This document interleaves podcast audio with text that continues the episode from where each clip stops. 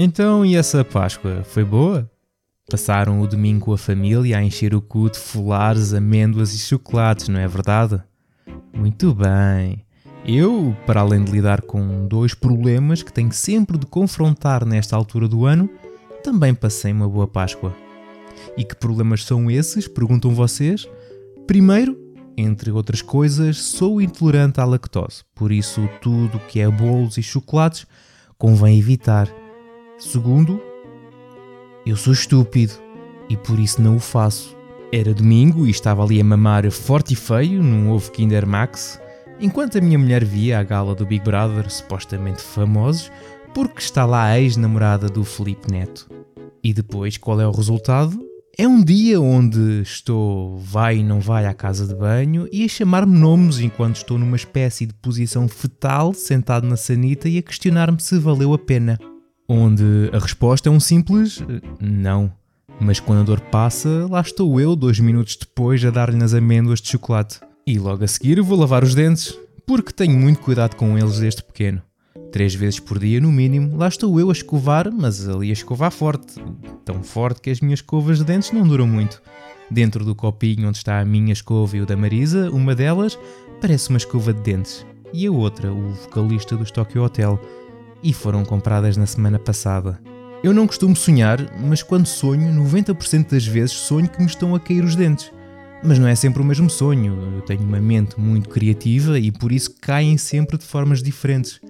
Às vezes tropeço e caio de dentes no chão, ou então caio enquanto estou a comer, ou a levar um murro na boca do Miguel Nogueira, ou simplesmente a corte sem dentes, ou porque estou a morder a esquina de um passeio enquanto o Nazi me pisa a cabeça. Coisas estúpidas assim. Já me disseram que isto tem um significado qualquer. Eh, não me lembro qual, mas lembrei-me de ir perguntar ao Sr. Google que me direcionou ao site www.sonhos.com.br onde mostra 20 variantes diferentes de cair dentes e todos com o seu significado. Se é um dente, se é vários, se são todos, se cai na mão, se é um dente de cima, se é de baixo, se é um dente de cão. E juro que não estou a brincar, podem ir ver. E depois pensei naquela música. Que safoda. Que safoda. Que safoda. E fui jogar Kirby. Vocês costumam sonhar com isto ou têm assim algum outro sonho parvo recorrente? Se sim, digam qual no Twitter do Split Chicken e talvez traga o assunto para a semana. Mesmo eu tendo muito cuidado com eles, costumo ter alguns problemas também. Provavelmente por os agredir diariamente com aquela escova de cabelos espetados com gel dos anos 90. Mas dentistas é uma coisa que eu não aprecio muito.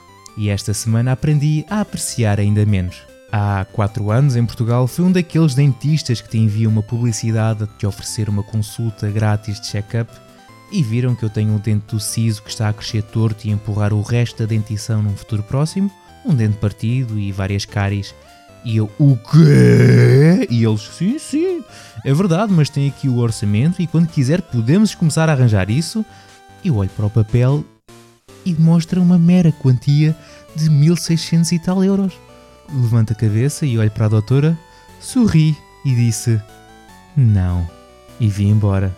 Mas este ano decidi, eh, depois de partir mais um dente, é melhor ir arranjar isto antes que precise enviar um pedido de ajuda a você na TV para participar no Portugal a Sorrir.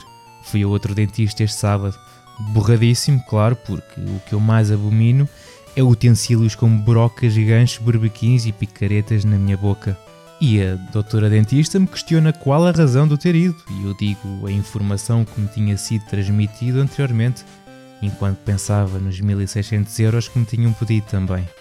E como agora estou com mais um dente partido, não me iria sair mais barato, de certeza. E a doutora olha para a minha boca e diz que não vê cáries nenhumas. E eu, o quê? Dá-me um orçamento com metade do preço, marquei a próxima consulta e vim embora a pensar que filhos da p... Bom, já viram que comecei estas crónicas de nada com um belo enchimento de chouriço com exatamente nada. Isto porque não aconteceu nada de jeito esta semana. O upgrade Next Gen do Witcher 3, que inicialmente iria sair em 2021, foi adiado para a primeira metade de 2022. E agora adiado novamente para quando tiver acabado, não especificando nenhuma data de lançamento. E com esta notícia só me fez levantar uma simples questão. Quando é que vamos deixar de dizer Next Gen referindo às versões PlayStation 5 e Xbox Series? As consolas já saíram há um ano e meio, pá. É para esta geração que vai sair este upgrade, não é para a geração seguinte, caraças. Mas adiem lá isso, o importante é sair em condições. Acrescentaram também que não estão a passar por complicações com o desenvolvimento desta nova versão do The Witcher 3 e que só precisam de tempo. Quem também precisou um bocadinho de tempo foi a Sony para resolver o problema da PSN que falámos na semana passada. Já está resolvido, já podem fazer o download do Chrono Cross original na vossa Vita e PS3 sem dizer que foi inspirado em 1969. Foram mais rápidos do que a Nintendo com as lojas da Wii e da DSi que ainda. Uh, nada. Mas cada um trabalha à sua velocidade, não é? Só agora é que ambos mudaram finalmente as políticas dos serviços para evitar renovações acidentais, por exemplo, algo que a Xbox já fez no início do ano. A Sony vai passar a contactar os subscritores da PS Plus que não usam o seu serviço há um determinado tempo e avisará sobre como podem cancelar a sua subscrição. E se o utilizador continuar sem usar o serviço, a Sony não vai cobrar dinheiro até que o volte a utilizar. Já a Nintendo não vai ter a opção de renovação automática ativada por defeito. Obrigado por isto. Assim já poupo uns eurinhos para comprar outro jogo. Era para comprar o Babylon's Fall, porque sou fã da Platinum Games, e ainda é novinho, saiu no mês passado, por isso ainda deve estar forte. Mas depois vi que na Steam só existia 10 pessoas a jogar e sendo live service, isso é um problema. E vi que as análises não são as melhores. E pensei, pois, se calhar vou antes comprar o Bugsnax na Switch este mês. Ou então não, porque vai também para o Game Pass. Hum, se calhar guardo o dinheiro para comprar o No More Heroes 3 na PlayStation ou na Xbox, já que o jogo vai deixar de ser exclusivo na Switch e passar a existir nessas plataformas onde provavelmente já não será 720p e não terá quebras de frames constantes e não terá pop-ins de texturas, texturas essas borradas e talvez tenha um mundo aberto com mais carros e pessoas. E eu que pensava que o Battlefield 2042 estava mau, com menos de mil jogadores a jogar. Mas talvez depois das 400 melhorias e correções na próxima atualização a coisa melhor. Ou isso, ou então coloquem o raio do jogo free to play. Nem que coloquem algumas publicidades como a Microsoft quer fazer nos seus jogos gratuitos. E assim quem os desenvolve pode ganhar mais uns trocos. Mas atenção com isso, não quero estar a jogar o multiplayer do Halo Infinite como quem joga My Talking Tom 2 no tablet com o meu filho onde a cada 5 minutos tem de estar a ver uma publicidade para arranjar o raio da bateria do gato, e depois ele fica tão cansado que temos de o deitar na cama para dormir e sonhar com o raio de uma publicidade para depois estar fresco e animado para mais atividades. Preferia estar a ver o cabrão do gato a sonhar que lhe caía aos dentes. Mas bom. O Kojima diz que será sempre indie depois de uma confusão qualquer com um banner com os jogos da PlayStation Studios, onde incluía o Dead Stranding, e com isto se começou a especular que a Sony iria comprar o Kojima Productions. E eu não tenho mais nada a dizer. Mas se quiserem ouvir falar sobre isto durante 9 minutos, vão ao canal do Split Screen ouvir o seu companheiro de urinol. Agora, quem não comprou, mas contratou a Bandai Namco para trabalhar num remake ou num remaster HD de um jogo de ação e aventura 3D, foi a Nintendo. É mais uma notícia só porque sim. Não se sabe mais nada, a única coisa que se pode fazer com esta informação é adivinhar que jogo é que será, não é? Muitos dizem que é um F0, outros que é o Star Fox Assault. Eu pessoalmente gostaria que fosse o remaster do Kid Icarus Uprising da 3DS. Um jogo que eu gosto muito, mas acredito que gostaria mais se não ficasse com dores nos pulsos por ter de jogar naquela maneira merdosa. E de pegar na 3DS só com uma mão, a que usa para usar o analógico esquerdo, e a outra para segurar na caneta para usar no ecrã de baixo. Ou então ter de usar aquele suporte numa mesa para descansar as mãos. E assim a Nintendo resolvia isso. E já agora aproveitava e resolvia também as fugas, já que a Nintendo tem mais fugas do que um escorredor de esparguete.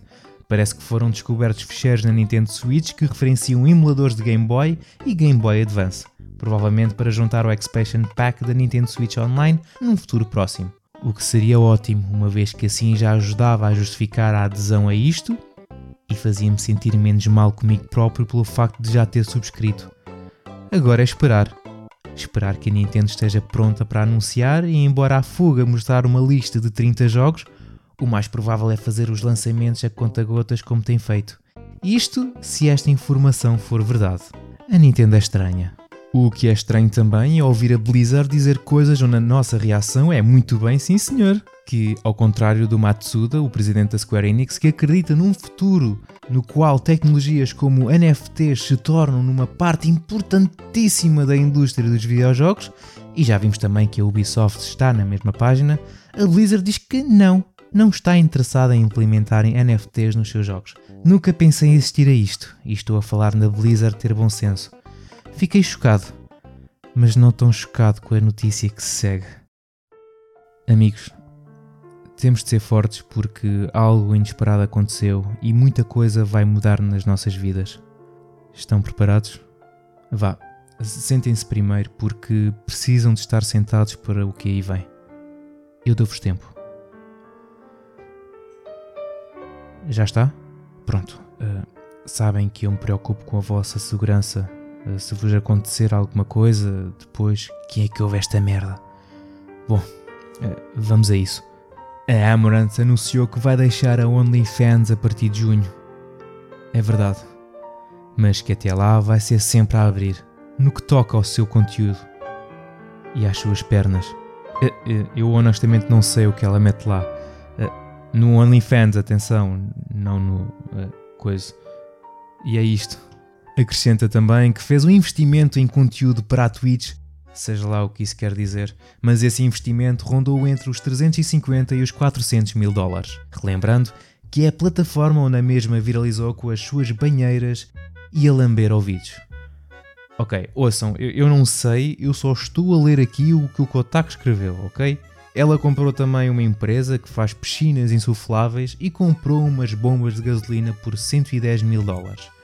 E ao preço que está a gasolina, diria que até foi um bom investimento. Ela também investiu anteriormente em ações da Activision Blizzard, se calhar também é amiga do Bobby Kotick, desse ser vivo, onde o futuro na empresa ainda não foi discutido entre as duas entidades. Pormenor descoberto recentemente. Bom, então, mas ela não tinha ido para a Playboy fazer a sua própria cena para concorrer com o OnlyFans?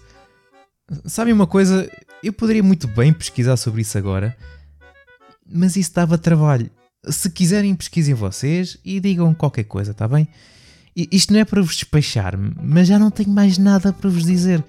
E eu ainda estou a sofrer com alguns dos efeitos secundários dos ovos de chocolate que andei a comer. E agora só posso rezar que a casa de banho não esteja ocupada. E, e assim despeço, tá bem? Vá! Tchauzinho, tchau, tchau, tchau.